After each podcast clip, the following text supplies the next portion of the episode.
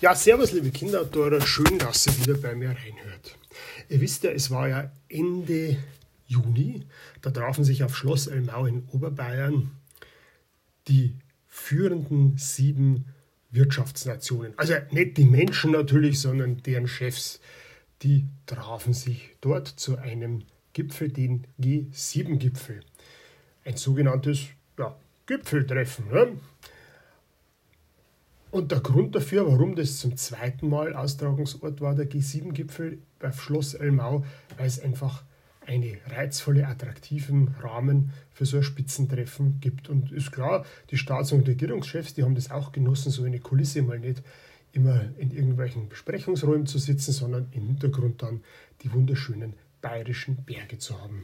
Ja, und da hat sich die Bayern Tourismus Marketing GmbH was einfallen lassen, nämlich das Motto G mit GEH, sieben Gipfelbergtouren und die rund um den Austragungsort Elmau zusammengestellt. Und da ist für jeden Geschmack ist bei den G7-Gipfel auch für sportlich Ambitionierte etwas dabei. Es gibt auch die G7-Gipfel für Familien und Kinder, für Genießer mit der schönsten Aussicht und Landschaftserlebnis. Und es gibt auch auf der eigens eingerichteten Website G7-Gipfel für Faule. Die sieben anspruchsvollen Bergtouren zwischen Oberammergau, Garmisch-Partenkirchen und dem Blauen Land haben drei Dinge gemeinsam. Eine sensationelle Kulisse, viele Höhenmeter und sie sind ohne Auto erreichbar. Vor allen Dingen jetzt in der jetzigen Zeit, wo die Preise für Sprit doch relativ hoch sind, ein, eine gute Idee. Ein Geheimtipp befindet sich im Naturpark Ammergauer Alpen. Es ist die Wanderung auf das Kinjoch. Allerdings, meine Lieben, eine recht lange wunderbar wildromantische und meistens einsame Rundtour. Der Weg führt durch das angenehm schattige Kuhalmbachtal mit seinen vielen verwunschenen Wasserfällen.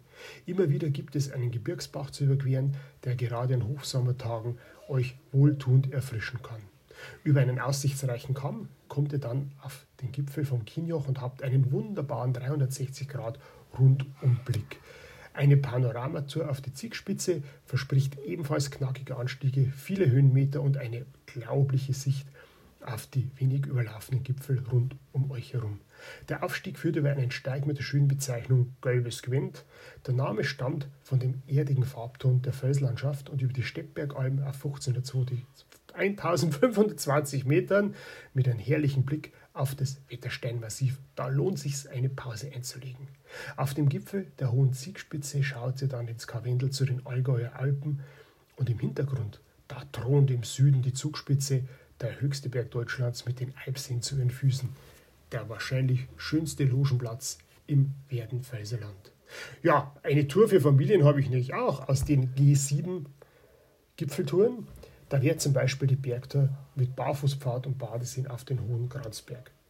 Noch unterhalb vom Gipfel könnt ihr im Berggasthof St. Anton zu einer ersten Einkehr einkehren.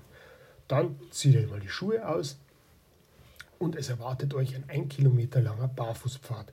Da gibt es 24 Stationen. Ihr geht über Tannenzapfen, Kieselsteine, Baumrinden und Moosböden. Alles ohne Schuhe und bitte auch ohne Socken. Zurück auf dem Wanderweg ist bald der Gipfel erreicht und ihr habt ja auch einen grandiosen Rundum-Panoramablick. Beim Abstieg kommt ihr an den Ufern vom Ferchensee vorbei, in den übrigens auch der kanadische Premier Justin Trudeau einen Hechtsprung reingemacht hat.